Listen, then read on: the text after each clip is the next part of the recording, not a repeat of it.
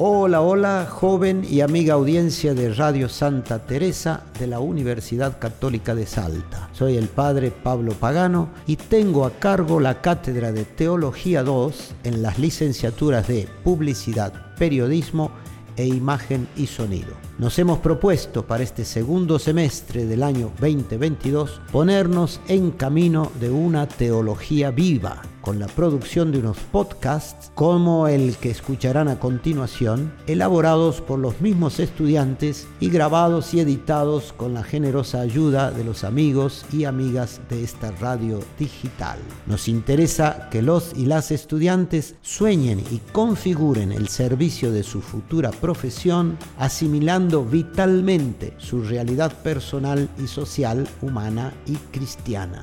Nuestra propuesta es que la teología no venga ya envasada y cerrada, sino que sea descubierta y en cierta medida elaborada por ellos mismos, integrando la vida con la Biblia, los propios descubrimientos y conocimientos con la enseñanza y sabiduría de la Iglesia. Les dejo pues con la propuesta de hoy.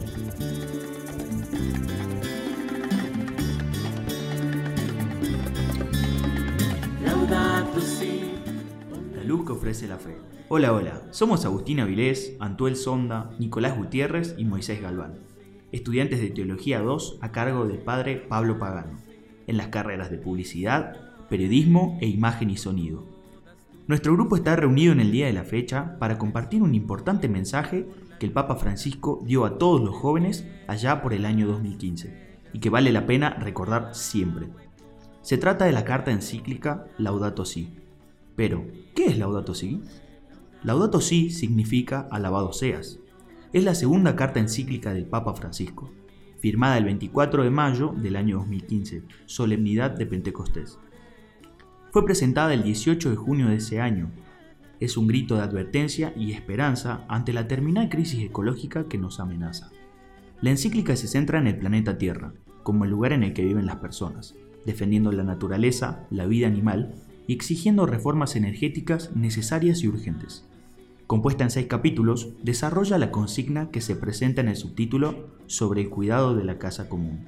Francisco realiza una crítica mordaz del consumismo y del desarrollo irresponsable con un alegato en favor de una acción mundial rápida y unificada para combatir la degradación ambiental y el cambio climático.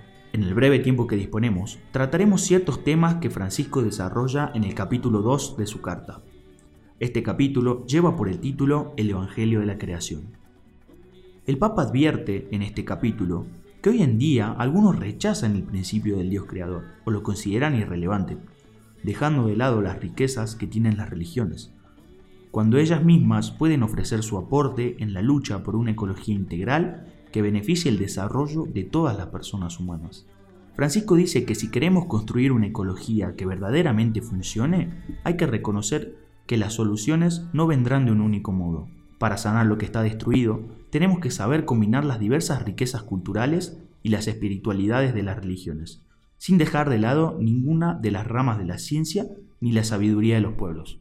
La sabiduría de los relatos bíblicos. ¿Qué dice la Biblia respecto a la creación?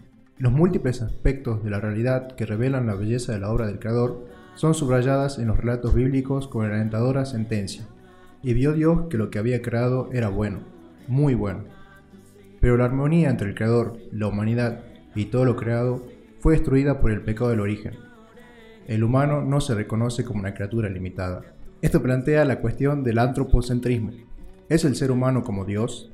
Debemos rechazar con fuerza que del hecho de ser creados a imagen de Dios y del mandato de, dominar la tierra se deduzca un dominio absoluto sobre las demás criaturas, cada comunidad puede tomar de la tierra lo que necesita para su supervivencia, pero también tiene el deber de protegerla y de garantizar la continuidad de su fertilidad para generaciones futuras. La libertad humana puede hacer su aporte inteligente hacia una evolución positiva, siempre y cuando reconozcamos el valor y las capacidades que el Creador nos otorgó para hacer uso de ellas con responsabilidad.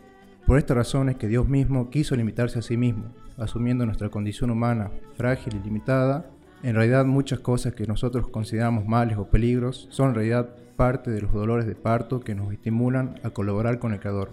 Así como el ser humano nunca pudo ser reducido a la categoría de un objeto, sería equivocado pensar que los demás seres vivos debemos ser considerados como simples objetos sometidos a la dominación humana. Una comunión universal. El Papa Francisco nos invita a realizar y a desarrollar lo que nuestra casa común realmente es, una comunión universal. Siendo creados por el mismo Padre, todos los seres del universo estamos unidos por lazos invisibles y conformamos una especie de familia universal, una sublime comunión que nos mueve un respeto sagrado, cariñoso y humilde. Por eso, San Francisco de Asís, patrono de la ecología, llamaba hermanos y hermanas a todas las criaturas.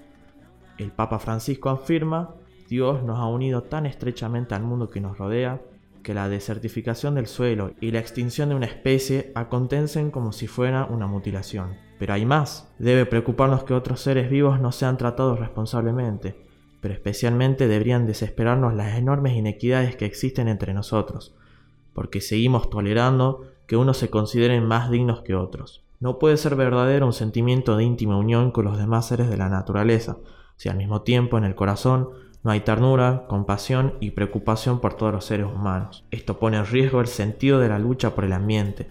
Se requiere una preocupación por el ambiente que esté unida al amor sincero hacia los seres humanos y a un constante compromiso ante los problemas de la sociedad. Todo está relacionado y todos los seres humanos estamos juntos como hermanos y hermanas en una maravillosa peregrinación, entrelazados por el amor que Dios tiene a cada una de sus criaturas y que nos une también con muy tierno cariño. El destino común de los bienes. Hoy estamos de acuerdo que la tierra es una herencia en común, cuyos frutos deben beneficiar a todos. Para los creyentes, esto se convierte en una cuestión de fidelidad al Creador. Entonces, todo planteo ecológico debe incorporar una perspectiva social que tenga en cuenta los derechos fundamentales, afirma el Papa Francisco. El principio de la subordinación de la propiedad privada al destino universal de los bienes, y por lo tanto el derecho universal a su uso. Es una regla de oro del comportamiento social y el primer principio de todo el ordenamiento ético-social. La tradición cristiana nunca reconoció como absoluto o intocable el derecho a la propiedad privada y subrayó la función social de cualquier forma de propiedad privada. San Juan Pablo II recordó con mucho énfasis esta doctrina, diciendo que Dios ha dado a la tierra a todo el género humano para que ella sustente a todos sus habitantes, sin excluir a nadie ni privilegiar a ninguno. Y con toda claridad explicó que la Iglesia defiende, sí, el legítimo derecho a la propiedad privada, pero enseña con no menor claridad que sobre toda propiedad privada graba siempre una hipoteca social, para que los bienes sirvan a la destinación general que Dios le ha dado. Para ir finalizando, digamos que el medio ambiente es un bien colectivo, un patrimonio de toda la humanidad y por lo tanto es responsabilidad de todos hacerse cargo de él. Quien se apropia algo es solo para administrarlo en bien de todos. Si no lo hacemos, cargamos sobre la conciencia el peso de negar la existencia de los otros. Muchas gracias por atendernos hasta aquí.